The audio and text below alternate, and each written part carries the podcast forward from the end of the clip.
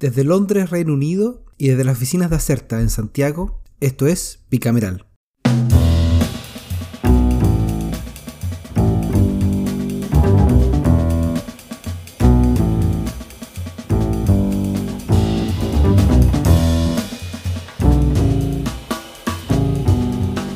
Hola y bienvenidos a Bicameral, luego de dos semanas sin transmitir y con varias cosas que han pasado entre medio. Uno por la semana distrital y otra porque eh, nos comió todo el tiempo disponible el revisar y entender o tratar de entender lo ocurrido en las elecciones del 15 y 16 de mayo. Em, volvemos a, después de eso volvemos a reportar qué es lo que ha ocurrido en el Congreso Nacional, más allá del proceso electoral. Y lo cierto es que fue una semana algo más tranquila que las semanas anteriores o antes de la elección y antes de la distrital, con agendas en las salas que tenían pocos proyectos que no podría decir que generaban grandes conflictos entre las bancadas. Quizás la excepción fue la cifra de reajuste del eh, sueldo mínimo mensual, donde las comisiones de trabajo y hacienda rechazaron en general el proyecto del Ejecutivo y sus guarismos. Como se extrañaba la palabra guarismos, eh, un, término muy, muy específico. Pero también llegó finalmente la confirmación y los primeros proyectos del gobierno en torno a los llamados mínimos comunes. Entre ellos está el nuevo IFE y una serie de medidas tributarias para las pymes. Ambos proyectos entraban a la Cámara de Diputadas y Diputados, así que eh, la líder de las negociaciones por el lado de la oposición, la senadora Yasna Proboste, va a tener que esperar hasta que esto llegue al segundo trámite, al Senado, para poder debatir formalmente el contenido y ver bueno, qué, cuáles son las modificaciones que hace la Cámara Baja. Veamos cómo va la mano con estos mensajes la próxima semana eh, pero antes que se me olvide, les confirmo que el martes 3 de junio, en la tarde, se realizará la republicana ceremonia de la cuenta pública presidencial, que antes históricamente se hacía el 21 de mayo, en el Salón de Honor del Congreso Nacional en Valparaíso. Eh, así que debemos dar gracias también por salir de la franja de horario prime de las últimas ceremonias. Vamos a tener horario más razonable de oficina, para que la gente lo pueda ver en vez del matinal. No sé, ahí van a, van a revisarlo. Bueno. Dicho eso, Ian, ¿te, te, parece Ian McKinnon desde Santiago de Chile? Eh, está bajando la temperatura, me contaron en Santiago, o, o el aire acondicionado está más fuerte, no sé. Eh, sí, aún disfrutando una linda cordillera. Perfecto. Después de una lluvia. Pasemos a revisar los otros titulares. Y, nada, pues, ah, dale, dale, sí, pues, partamos. Pero antes tengo que, tengo que, corregirte, ¿eh? partir corrigiéndote ya, porque es el martes primero de junio. La cuenta pública ah, a las 3 de la tarde. A las 3 de la tarde. tenía que notar mal. Esa es la esa es la citación, ¿ya? Vamos a retar al, que hizo las notas. Oye, eh, ya, pues partamos con los titulares. Déjame partir por la Cámara de Diputadas y Diputados. Y con algo que ya lo. con algo que ya deslizaste, que la sala de sesiones de la Cámara aprobó el jueves, en general y en particular, el proyecto de ley que reajusta el monto del ingreso mínimo mensual, así como la asignación familiar y maternal y el subsidio familiar, y otorga ayudas extraordinarias para la familia en el contexto del COVID. Este es el boletín 14.225-13. El texto resultante de, esta votación y debate en la sala, sin embargo, no contiene montos para el reajuste del salario mínimo, o sea, hashtag no hay guarismo, y tampoco fueron aprobadas las modificaciones de las asignaciones familiares. Así que de esta manera el proyecto fue despachado al Senado para cumplir su segundo trámite constitucional y es ahí yo creo donde van a tener que negociar nuevamente la palabra de moda de esta semana, el guarismo. Sigo eh, con la Comisión de Medio Ambiente, donde concluyeron la discusión en segundo trámite reglamentario del proyecto de ley que prohíbe la instalación y funcionamiento de centrales termoeléctricas a carbón en todo el país a contar del año 2025. Este es el boletín 13196. Quizá lo más relevante de la discusión eh, ocurrió esta semana dice relación con la inadmisibilidad de las indicaciones que incluían intervención, la intervención del Coordinador Eléctrico Nacional y el rechazo a las que disponían impuestos por emisión de toneladas de CO2. También se aprobó un artículo único transitorio que expone que la ley comenzará a regir, como decía, en el año 2025 para las empresas que poseen menos de 30 años de funcionamiento. Y por último, en mis titulares, una mención a la Comisión de Obras Públicas, Transportes y Telecomunicaciones, que partió con la discusión de la moción 12.042, que modifica la Ley General de Telecomunicaciones en materia de individualización y registro de datos de los usuarios de servicios de telefonía en la modalidad de prepago. Ya. Esta es una moción del año 2018, pero que el Ejecutivo le asignó discusión inmediata, ahora en, ahora en mayo. Así entonces los integrantes de la comisión escucharon esta semana a la subsecretaría, a subsecretaria perdón, de Telecomunicaciones, la Pamela Guidi, quien se mostró a favor de la idea que empuja la moción parlamentaria, pero consideró que el proyecto es insuficiente para alcanzar el objetivo de perseguir a los delincuentes que utilizan las SIM cards para cometer delitos y estafa, eh, por lo que propuso seguir con su estudio para poder mejorar su contenido y eventualmente eh, poder, seguir, poder seguir el ejemplo de Estonia, ya mencionó, donde existe una aparente autentificación biométrica de las SIM cards. El tema es que el presidente o el nuevo presidente de la comisión, el diputado Iván Flores, no entendió entonces por qué el Ejecutivo le puso tanta urgencia a un proyecto con el cual no estaba satisfecho. Discusión inmediata. O sea, esto debiese despacharse súper rápido. Y, en eso yo estoy con él. O sea, aquí hay una, no sé, una especie de descoordinación.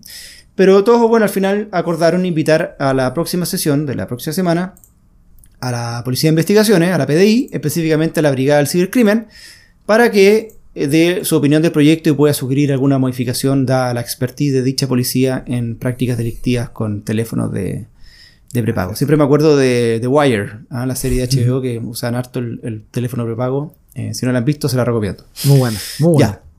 Dicho eso, eh, tu turno, Javier. ¿Qué nos traes, nos traes del Senado esta ya, Bueno, vamos con el Senado y vamos a partir con un proyecto que ya se fue a la Cámara, que ya bajó, como le dicen. Eh, y contando que la siempre activa Comisión de Salud inició esta semana la discusión de las mociones eh, refundidas, que modifica la ley 20.584 con el objeto de permitir la muerte digna o eutanasia. ese es el proyecto de muerte digna eh, que habíamos conversado hace un par de semanas ya y que se había aprobado en la Cámara y ahora eh, llegó al Senado. Estas mociones están en la comisión del año 2019 eh, y, se, va a revisar, se va a revisar en paralelo con otra moción que está en 2019, que es el reconocimiento y protección de los derechos de las personas con enfermedades terminales y el buen morir. Em, estuve revisando y de hecho esta moción tiene urgencia de discusión suma hace bastante tiempo, pero no había sido discutida por la comisión. Y la hoja de ruta eh, para discutir este asunto la explicó Jaime González, que es asesor del Ministerio de Salud, Em, de quien también hemos hecho mención más de una vez por su rol en, el proceso legislativo, como estos asesores clave del gobierno que participan en, el proceso, y solicitó que se trate en forma separada el proyecto que viene llegando a la Cámara. El senador Chaguán explicó que la importancia del tratamiento separado radica en que respecto al primer proyecto, el del 2019, habría unanimidad y no así sobre el recién llegado desde la Cámara. Al final se aprobó en general el proyecto del 2019 y se va a comenzar a revisar el otro en una próxima sesión pero ya adelantó el mismo senador Chaguán que por rigurosidad hay otras mociones que habría que tener a la vista sobre ese tema también. Algo me dice que el senador no está muy contento con el contenido del proyecto, así que estamos viendo medidas dilatorias para poder revisarlo. Así que vamos a ver cómo, cómo se mueve eso. Por último, dejo un tema polémico. La Comisión de Seguridad Pública aprobó en general por tres votos contra dos el proyecto que propone un indulto general por razones humanitarias en el marco de las detenciones ocurridas en el estallido social es el boletín 13941. Eh, los presos de la revuelta le llaman en, este proceso. Claro. Antes de votarlo, escucharon la exposición del sacerdote Felipe Berríos, que abogó por los detenidos y, entre otros ejemplos, eh, citó el criterio adoptado con los camioneros que infringieron la ley buscando una salud política, un tema que él definió como político. En este punto estuvo de acuerdo el senador Chumilla, que dijo que los presos de estallido ocurren en una situación política y por lo tanto son presos políticos y agregó que las instituciones públicas y el Estado tienen que estar disponibles para juzgar los hechos, no como una situación de normalidad, sino de excepción, cierro comillas, de lo que dijo el senador eh, Buenchumilla. Esta moción, que ya fue aprobada por la Comisión de Derechos Humanos, ahora pasa a la Comisión de Constitución, Legislación, Justicia y Reglamento. Así que ya, ya, eh, eso es un poco el, rápido informe desde el Senado y mm, veamos cuáles son los detalles en un par de temas. Eh, ¿cómo, quieres partir? ¿Cómo quieres organizar esta, esta discusión? creo que te quiero volver a dar el honor de ser quien partas con el detalle de los temas para este capítulo. Así que, ¿qué nos traes tú para compartir? A ver, esta semana em, los voy a obligar a conversar. No, vamos a hablar de voto obligatorio. Este es uno de los primeros coletazos legislativos de los resultados electorales del 15 y 16 de mayo, que es la reparición de este debate em, sobre si debemos volver a algún esquema de voto obligatorio a propósito del casi millón de votos menos que se contaron con respecto al plebiscito de octubre, que superamos el, 50% y ahora estuvimos cerca del 43%. Primero hagamos un breve resumen de las cosas tal cual están en este tema. Ustedes pueden ser muy jóvenes, pero Ian ya usaba bastón. El año 2012. eh, en que se publicó una reforma constitucional que se llamó la Ley 20.568, que instauraba el voto voluntario en Chile y la incorporación al registro electoral por el solo Ministerio de la Ley, es decir, que uno queda automáticamente habilitado para sufragar. Eso le llaman la inscripción automática. Este es un detalle importante, porque hasta el 2019 el mecanismo de participación entonces en Chile era bajo el esquema de, eh, voto obligatorio, pero con inscripción voluntaria. ¿Ok? Hasta el 2009, que Exactamente, perdón. Entonces, en el fondo lo que había era que eh, todos los años las personas que cumplían 18 años se podían inscribir, pero si no se inscribían no tenían que votar. Y si se inscribían, tenían que votar en todas las elecciones hacia adelante. O sea, el voto se convertía en obligatorio hacia adelante. Em, bueno, desde el esquema de voto voluntario llevamos nueve elecciones y la tendencia esperable fue a la baja en la tasa de participación, llegando a pisos que rondaron el 43% del electorado y de hecho 35% en algún momento, creo que en las elecciones eh, municipales anteriores. Eh, entonces, los resultados son bajos. Em, y, claramente estamos en un, tema importante con la baja participación. Y además hay una serie de temas con respecto a los sesgos. la, gente que está en comunas más ricas vota más, la gente más, más vieja vota más que la gente más joven. Así que además esto se comporta con ciertos sesgos. Bueno, hay múltiples em, razones que pueden explicar el caso, desde la postergación de la elección hasta las enormes papeletas de candidatos que desmotivan a cualquier elector, que se puede estar detrás de la baja participación en las elecciones de, hace un par de semanas. Pero lo que es cierto es que el Congreso está preocupado por la legitimidad del proceso constituyente, fundamentalmente, y volvieron a la carga con dos mociones que fueron refundidas presentadas a comienzos de enero de 2020, que son los boletines 13.202 y 13.213, ambos de autoría de diputadas y diputados de la oposición. Estos boletines fueron aprobados por la Comisión de Constitución, Legislación, Justicia y Reglamento en marzo del año pasado y fueron bastante rápidamente, pero no habían sido puestos en tablas en la sala. ¿Y, qué dice el, texto aprobado por la, por la ya, Comisión? Vaya voy, vaya voy, aguántame. Ya, la reforma ah, que se propone el artículo 15 de la Constitución dice lo siguiente. Primero, lo obvio es que se eh, cambia la, la, palabra voluntario por obligatorio en la Constitución. Perdón, claro, voluntario por obligatorio. Ya.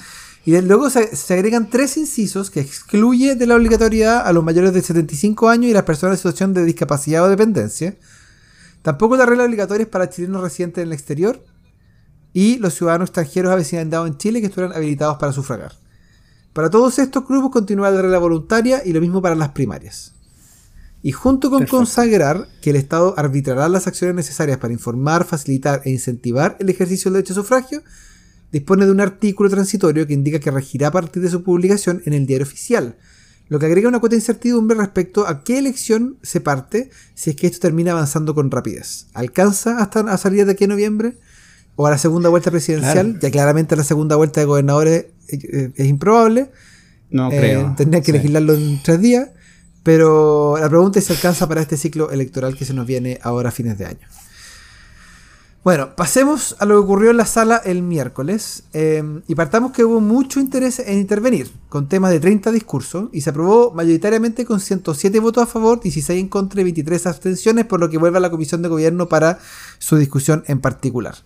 Y en los discursos hubo de todo, mea culpa, como el del diputado Matías Walker, que reconoció que no se logró el objetivo de ampliar la participación, por lo que había que volver a la obligatoriedad. Y Pepe Out también estaba en esa misma línea, que dijo que el 2013 salió a defender la voluntariedad del voto, debido a la caída en participación esa vez. Incluso Out anunció un proyecto que garantizará locomoción colectiva gratuita para el traslado al interior de las comunas y la implementación del voto electrónico, entre otras maneras. Ouch. Me acuerdo que dijo eso el 2013. ¿Y qué dijo ahora entonces? Bueno, él consideró que la reforma del 2009 sí logró ampliar el porcentaje de jóvenes participantes en las elecciones, pero no redujo el sesgo social, por lo que ahora llamaba a corregir por la vía del voto obligatorio. Pero también hubo quienes recogieron indirectamente las ideas de Out de 2013, como Joana Pérez, que descartó que no solo es necesario volver a este esquema obligatorio, sino también establecer medidas complementarias que faciliten la concurrencia, como es votar con mesas definidas conforme al domicilio del votante, garantizar transporte público. Así que menos mal, eso sí, ella no habló de voto eh, electrónico. Oye, ¿y alguien se manifestó en contra de volver al, al voto obligatorio? Escucho puro... Bueno, Arrepentido y defensor. De los arrepentidos del reino de los cielos, ah, de, los, arrepentidos, no lo olvidemos. No que yo recuerde las intervenciones, aunque sí hubo 30 diputados que rechazaban la idea de legislar en ese sentido.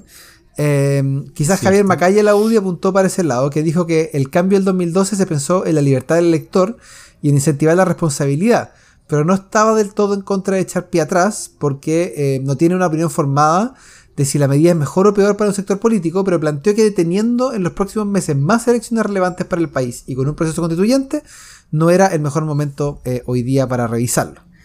Y en este detalle la tramitación no es menor porque el proyecto en caso de avanzar le queda por resolver varios aspectos que implicaría el retorno a la obligatoriedad, quizás para el actual ciclo electoral. Pero aclaremos algunas dudas eh, antes de eso. Partamos diciendo que no se dice nada respecto a sanciones en caso de no ir a votar o de mecanismos para excusarse. Antiguamente yo me acuerdo que había que ir a la, a la, comisaría el mismo día a justificar la incapacidad. Eh, me acuerdo incluso que se podía demostrar que uno estaba a más de 200 kilómetros de distancia, había todo, y 300 si quieren uno, uno era vocal más de alguno viajó a Talca para poder eh, saltarse el problema. Pero a, ahora podrían habilitarse instancias virtuales como la que existe en el cambio de domicilio que eh, habilita Cervelo, o sea que la gente pueda, pueda eh, eximirse por, por clave única, no sé.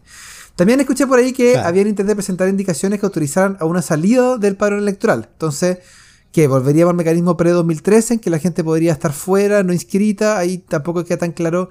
Eh, eso no está en el proyecto aprobado hasta ahora, pero como en general, todo puede pasar en la discusión en particular eh, ahora, ahora en día. Ahora yo hay, hay varias cosas, sí, un par yo, de cosas que quisiera comentar ahí. Uno es dale, dale. el tema del voto, el voto, del voto obligatorio. Eh, también uno, uno de los argumentos que se dijo era que eh, el voto obligatorio tenía un electorado cautivo y por tanto los partidos políticos no hacían nada para ir a buscar a los votantes.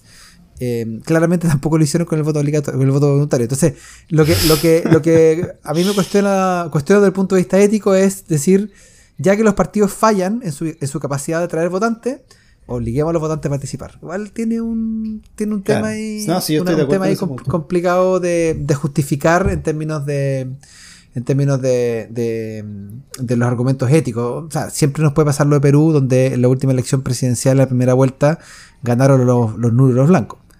Eh, tampoco es la idea que, que terminemos en ese, Claro. en ese, en ese esquema. Sí. Así que vamos a ver. eh, tampoco el, el proyecto se refiere a nada respecto a, por ejemplo, voto postal. Eh, no habla de. Que es una, es una de tus banderas, Así digámoslo. es, así es, la vamos a defender hasta el último día. Tampoco habla del voto en personas eh, privadas de libertad, porque no están en las excepciones explícitas. Entonces, ¿qué? ¿Van a dejar que la gente salga a la cárcel por el día? ¿O, o van a habilitar Claro. algún sistema para que puedan votar? Así que eso. Eso es el tema del voto obligatorio. Vamos a seguir dando vuelta porque probablemente va Ah, a seguir siendo un tema esta semana. Ian, ¿qué traes? Quizá Dale. ahí, ahí no, sí, pero dame un, un segundo, que también se comentó en como en el debate público que quizás esto era una jugada más bien de tipo estratégica, pensando en la convención, que un poco acercarse a una mirada más favorable hacia, lo, hacia el mundo independiente.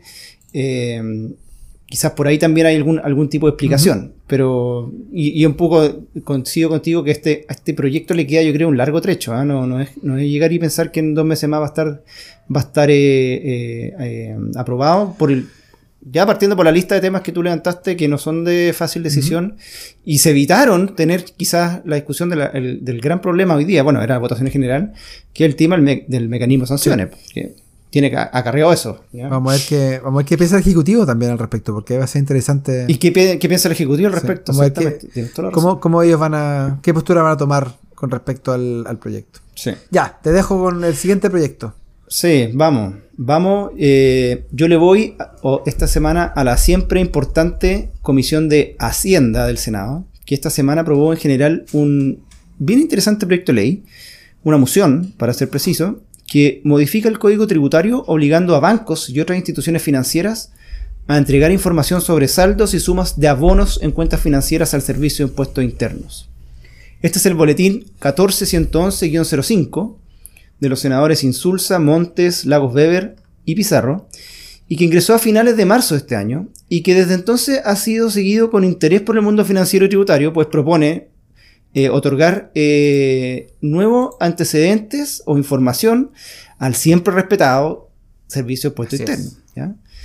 Eh, bien sencillo, la, la propuesta propone incorporar al Código Tributario un nuevo artículo 85 bis, por medio del cual se establezca la obligación de bancos e instituciones financieras de entregar información al Servicio de Impuesto Interno respecto de los saldos y abonos mensuales correspondientes al año calendario inmediatamente anterior en la medida que dichos saldos o sumas de abonos registren un movimiento diario, semanal o mensual igual o superior a 1500 UF, sin atender para estos efectos el número de titulares a que pertenezcan. Es decir, si hay un movimiento sobre las 1500 unidades de fomento, el banco le debe reportar esto al servicio de puesto interno, bueno, y el servicio de puesto interno verá qué hace con esa información, pero agrega este, este, esta, esta posibilidad.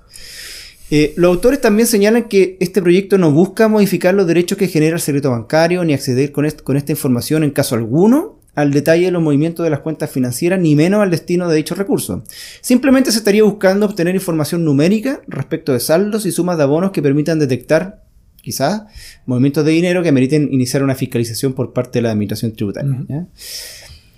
Eh, también destacan que los autores que esta medida no impondría al, servicio de impuestos internos nuevas facultades ni derechos, ya que la información, como decíamos, deberá ser entregada por los bancos eh, y otras instituciones financieras al servicio, es decir, se establece una especie de obligación de información a, los primeros para que el segundo pueda procesarla en el ejercicio de sus actuales facultades de fiscalización eh, y con los recursos actualmente disponibles. Ya no, implicaría un gasto público fiscal ni para el servicio ni para el Estado adicional. Esta semana eh, no fue la primera vez que el proyecto era visto por la comisión. Eh, la semana pasada varios tributaristas llegaron para comentar la propuesta y sus miradas las podemos dividir en dos grupos, yo diría. Por un lado, los que hicieron ver que la idea del proyecto es loable, sin embargo, advirtieron que es delicado dejar al libre albedrío del Servicio de Impuestos Internos la posibilidad de acceder a un importante volumen de información bancaria sin una adecuada justificación. Por otro lado, estaban los que señalaron que es una medida efectiva para combatir la ilusión y evasión tributaria y de paso aumentar la recaudación fiscal sin afectar la reactivación económica. O sea, pillamos aquí algún ruido, se puede sancionar y eh, aumenta la recaudación. Pasemos a lo que ocurrió en la sesión del martes de esta semana. Había un solo invitado, el profesor de Derecho Constitucional Enrique Navarro, quien partió haciendo mención eh, al hecho que él considera que el proyecto, o en el proyecto, había una materia que podría suscitar controversia respecto de si es de iniciativa exclusiva del Ejecutivo. En su opinión, este era uno de esos casos. O sea, este proyecto, eh, en, su opinión, no, no, debiera ser admisible. Y quiso partir haciendo presente ese tema a la comisión. Luego de ese como disclaimer, el, el, invitado pasó a temas de fondo, relacionados con los derechos constitucionales de intimidad y privacidad, que según su mirada se ven expuestos en el contenido de la moción. Es más, eh, indicó que existe mucha jurisprudencia de nuestros tribunales donde se precisa que el legislador tiene la facultad para limitar el ejercicio de los derechos, de estos dos derechos, siempre que no se vulnere o afecte la esencia de estos mismos. Y en esa línea se ha declarado de manera constante por la jurisprudencia de la, la inconstitucionalidad de la facultad de organismos públicos para recabar información de modo imperativo sin que aparezcan limitaciones que lo justifiquen. ¿ya? Recordemos, este es el camino, la obligación de entregar toda la información sin, sin un requerimiento previo. Y aquí usó el ejemplo de cuando no se traza en la ley eh, ciertos parámetros o límites para el recado de información. Luego dijo que la jurisprudencia ha señalado que para acceder a comunicaciones debe haber habilitación legal previa, con un motivo y procedimientos específicos o especificados. Además de haber una proporcionalidad entre la limitación a, dichos derechos y su justificación por la autoridad. Toda esta presentación fue bien recibida por el senador eh, integrante de la comisión, eh, Antonio eh, Coloma, quien, junto con sumarse a las palabras del profesor Navarro, señaló que hay dos derechos en juego, contrapuestos, un poco resumiendo lo que él dijo, que era el derecho a la privacidad de los contribuyentes y el derecho del, servicio a requerir información en relación a determinados actos de particulares. Y frente a esta disyuntiva, el senador gremialista dijo que siempre, en la historia de nuestro país, se ha entendido que se puede generar una excepción al primer derecho y que la moción, en ese sentido, no implica una gran intromisión. Pero para él, el problema estaría en que estamos en el caso de, en que por un monto de dinero se puede tener el conocimiento de determinados saldos por parte del Servicio de Impuesto Interno. Estoy seguro que se están preguntando cuál fue la posición del Ejecutivo. bueno, les cuento. El asesor de Hacienda que estuvo presente en la, en la sesión, Jorge Riquelme, fue claro al señalar que estaban por rechazar la moción. Y no la apoyan, pues considera que hay una limitación excesiva al derecho a la intimidad y privacidad de los contribuyentes. Hay casos donde los límites a ciertos derechos implican una eliminación del mismo, él dijo, como ocurre también con el derecho a la libertad de expresión. Y en estos casos hay que proceder con prudencia, insistió él, para no afectar los derechos de las personas. Pero en la oposición, que es mayoría en la comisión, pensaron diferente. Por ejemplo, el senador Lagos Weber planteó que este proyecto va a avanzar, a pesar de la oposición del gobierno en contrario, y comentó la, línea de países desarrollados que, van en esta línea, que es elaborar mecanismos para impedir la alusión y evasión tributaria, y utilizan esta, esta fórmula eh, aparentemente con bastante recurrencia. Y, por lo tanto él cree que es necesario proveer a nuestra legislación de mecanismos que avancen eh, en, dicha línea. Y para más remate contra el Ejecutivo, el senador García Romino, que es de Renovación Nacional, se unió al bando de los, ah, los aprovistas, ya que en su opinión, si bien entiende el problema con el choque o colisión de derechos comentada por el Ejecutivo y por el senador Coloma, coincidía con su colega Lagos Weber en que la gran mayoría de los países desarrollados hay mecanismos que avanzan en este sentido, por lo que le parece importante dar un paso en esa línea. En, su último intento, o en su última intervención, más que intento, el senador Coloma volvió a la carga y sostuvo que aquí está en juego la dignidad de las personas y que por eso votaba en contra de la idea de legislar. Así las cosas, ya se pueden imaginar el resultado de la votación. En general de la moción fue 4 a 1, eh, o sea, un solo voto en contra, 4 a favor. Ahora, entonces el proyecto va a la sala eh, para luego volver a Hacienda eh, y es muy probable en un escenario de inicio de la discusión de particular. O sea, estamos, estoy asumiendo que debiera aprobarse este proyecto en sala con la mayoría al menos de la, de la oposición. Veamos qué ocurre y ahí vuelve de nuevo a, la discusión ya más al detalle. Así que si tienen novedad al futuro podemos que incorporarla si se pone polémica esta cosa. Así que eso sería por mi lado, Javier. Eh, no sé si te parece que pasemos a comentar el proyecto de la semana. Démosle, démosle. Aplico, aplico cortina. Em, la echamos de medio de la cortina. Así que va cortina, corre cortina. Sí, ya. Este es el proyecto de la semana. Muchas gracias, Javier, la extrañada, de verdad. Había eh, buenos proyectos esta semana. Ah, de hecho, recibimos ciertas presiones para nominar al boletín 14272. No, no, siempre por los canales correspondientes. Y esta es una moción la, que modifica la Carta Fundamental para prohibir las alteraciones gramaticales y fonéticas que desnaturalizan el lenguaje en la educación parvularia básica y media. Esto es un boletín de los diputados Jürgensen y Urruti Coechea. Eh, y era una reforma constitucional más encima, o sea, sácate un quórum. Y era para prohibir básicamente todo el uso del lenguaje inclusivo en, en, en, las mallas curriculares. Pero bueno, no ese es el proyecto de la semana, así que tranquilidad. Eh, quiero presentar un proyecto que ingresó esta semana y es mucho más contingente.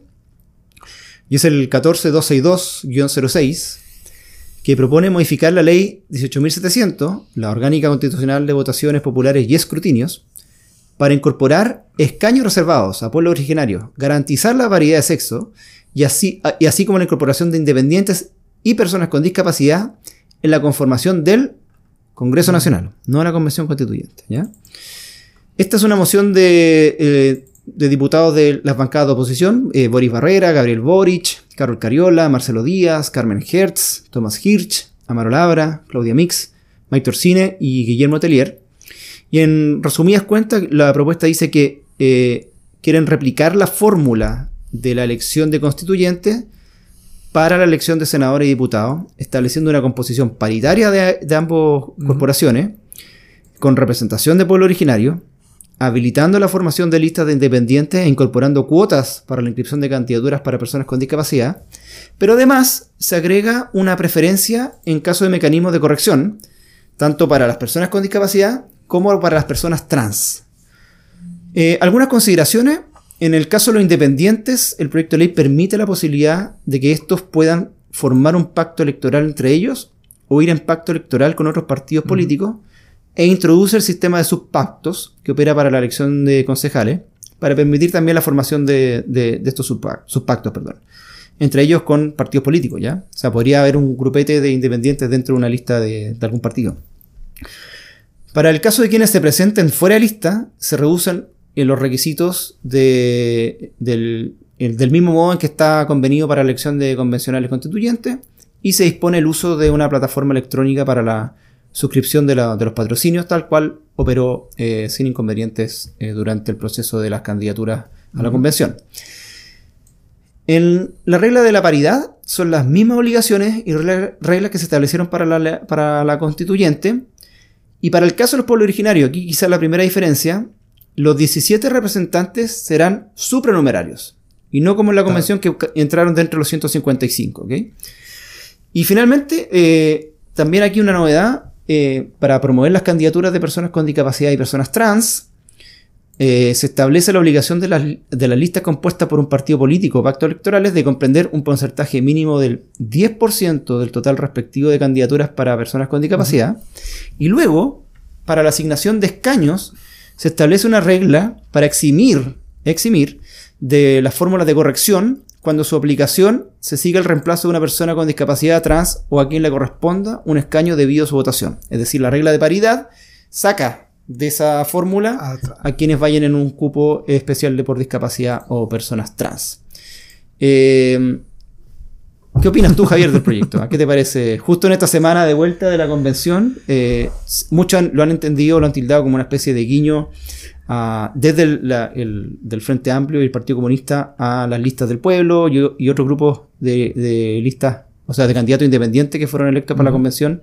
No necesariamente esto termine eh, con un proyecto de ley, sino que es para el momento aquí, para empezar un poco a, generar confianza ante estos dos grupos. Mira, em, ¿me permite un gustito? Por favor, Rosa? Con, con, toda confianza. Un minuto de confianza, profesor.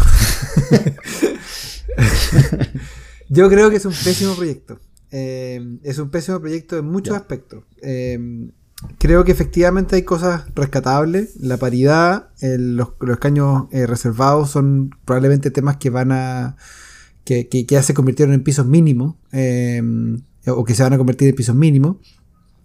Creo también que las listas de discapacidad son interesantes. la el, este tema de, que las correcciones operen de forma distinta abre toda la puerta a una pregunta sobre cuánto el sistema electoral tiene que hacerse cargo de criterios de interseccionalidad, porque aquí lo que estamos haciendo básicamente es decir que las personas discapacitadas no pueden perder un cupo por una corrección de paridad, y, hay una pregunta que en el fondo es incorporar criterios de interseccionalidad al, proceso electoral, que también me parece interesante.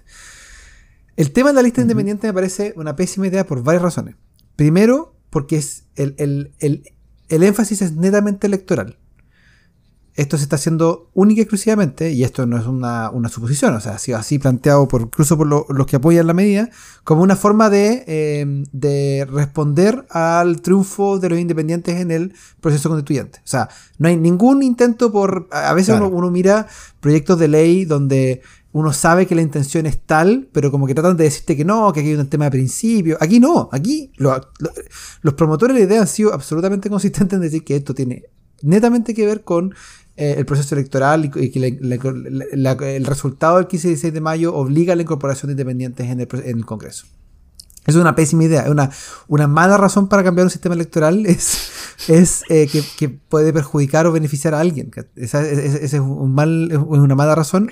Sobre todo porque están ocupando un proyecto para atraer eh, simpatía de un segmento de la población que no les tiene simpatía. Entonces, más encima es instrumentalizar el sistema electoral para objetivos que no tienen que ver con el sistema electoral. Me parece que es, una, es un mal momento, una mala forma de hacer las cosas. Lo otro es que en circunstancias normales, uno, claro, el Congreso tiene que ser el que se hace cargo de este tipo de temas.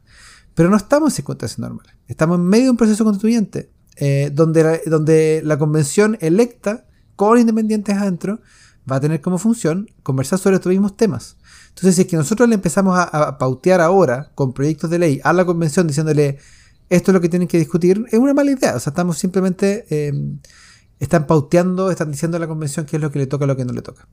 Y lo último es que, y esto es como más de fondo y lo podemos conversar, no quiero dar la lata, pero, pero em, los, la política no ocurre en eventos. La política no es un tema que ocurre en elecciones y solo en elecciones. No es una, construcción que ocurre cada cierto tiempo y que por lo tanto tiene su expresión en una elección. La política ocurre todos los días y los partidos políticos eh, no solamente tienen que hacerse cargo de la política que ocurre en elecciones o durante elecciones, sino entre elecciones.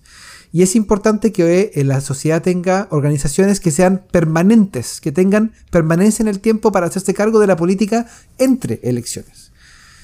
Cuando uno genera estos incentivos de listas de independientes en medio de un proceso eleccionario para, elegir parlamentarios sobre todo, eh, lo que está haciendo en el fondo es desincentivar la participación en partidos políticos. Porque si, porque si hoy día, hoy día la, participación en partidos políticos me permite ser candidato y participar de la política durante la elección de forma permanente, si yo genero esta lista independiente, eh, los partidos políticos pierden esa, esa capacidad. Ahora, el problema que tenemos es que tenemos partidos muy malos. Y por lo tanto, cualquier cosa que sea defensa de partidos se ve mala. Pero es un problema de que tenemos partidos malos, no un problema de que los partidos como concepto son, es una mala idea.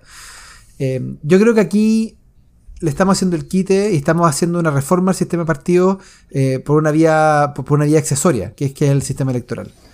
Y es una, es una pésima forma de hacerlo. Aquí hay que abordar un debate de fondo respecto al rol de los partidos políticos. Los partidos políticos tienen que estar dispuestos a cambiar su, forma de organización, tienen que estar dispuestos a enfrentar nuevas formas de representación, tienen que ser capaces de absorber la política. Este proyecto lo que hace es que los partidos políticos renuncian a eso.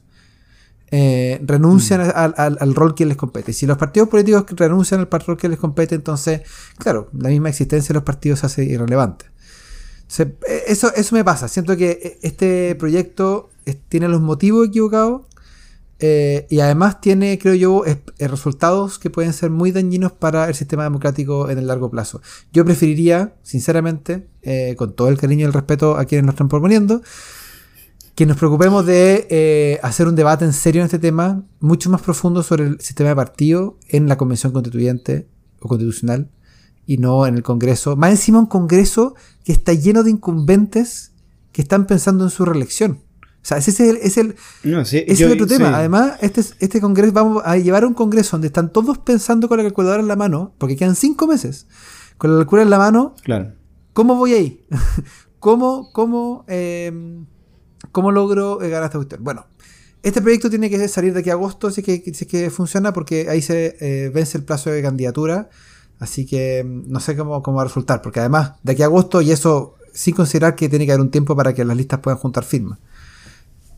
Sí, estoy de acuerdo con ese punto. ¿ah? Eh, yo creo que el aspecto corporativo de, los partidos va a ser difícil que esto avance. La, discusión respecto a apertura independiente y cuotas en el proceso constituyente, yo creo que lo, entendieron un poco, eh, no quiero decir a, golpe ni palo, pero como que les costó mm. asumir eso, eh, pero siempre teniendo en cuenta que era un, un evento único, eh, quizás dentro de una generación, y accedieron a, rebajar, o perdón, a bajar las barreras para, para independientes y sus inscripciones.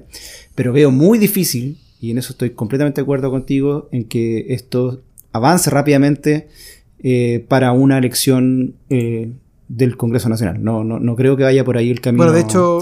Y por eso sigo entendiendo. Claro, de hecho, la, diputada Parra dijo que, iba. que no, era prioridad del, no, sí. Yo tampoco creo que sea prioridad. Va a estar en la comisión eh, de gobierno, gobierno interior. Hay que ver qué ocurre. Eh, puede ser que, como se han dado en otras dinámicas, haya ciertas fuerzas que lo terminen aprobando en, la comisión y, con esa presión llega a la sala y ahí, bueno, ahí hay que negociar políticamente, ver cómo lo recibe el Senado. Pero tampoco le veo mucho, mucho ritmo. Em, Está el tema de la coyuntura. Este es un congreso que de repente avanza más rápido con lo contingente y podría ser el elemento que lo, que lo mueva. Pero está difícil en pocos meses, ¿ah? honestamente. Tiene un montón de elementos que son que son para analizar y yo estoy de acuerdo contigo. Creo que dijiste que no te gustó, no, no, no, me quedó claro. Eh, ¿Puedo, hacerlo no? No, sí. no, está bien. yo tampoco estoy de acuerdo. yo creo que aquí hay un, gran riesgo y estoy muy en, la línea contigo. Así ¿ah? que eso, bueno, vamos a ir a, Vamos a estar atentos. Pero bueno, una semana con, con proyectos y temas quizás todavía que se arrastran del efecto electoral y era, esperable entre todo. Así es. Ya. Oye, ya pues Javier, qué bueno verte, vuelto a pues, escuchar. estamos hablando. Desde Londres. Muchas gracias. Y, y, próxima semana. Disfruta ese lluvioso verano. Lluvia con 22 grados, es maravilloso. Ya. Porque puede hacer frío y va a llover. chao, chao. chao.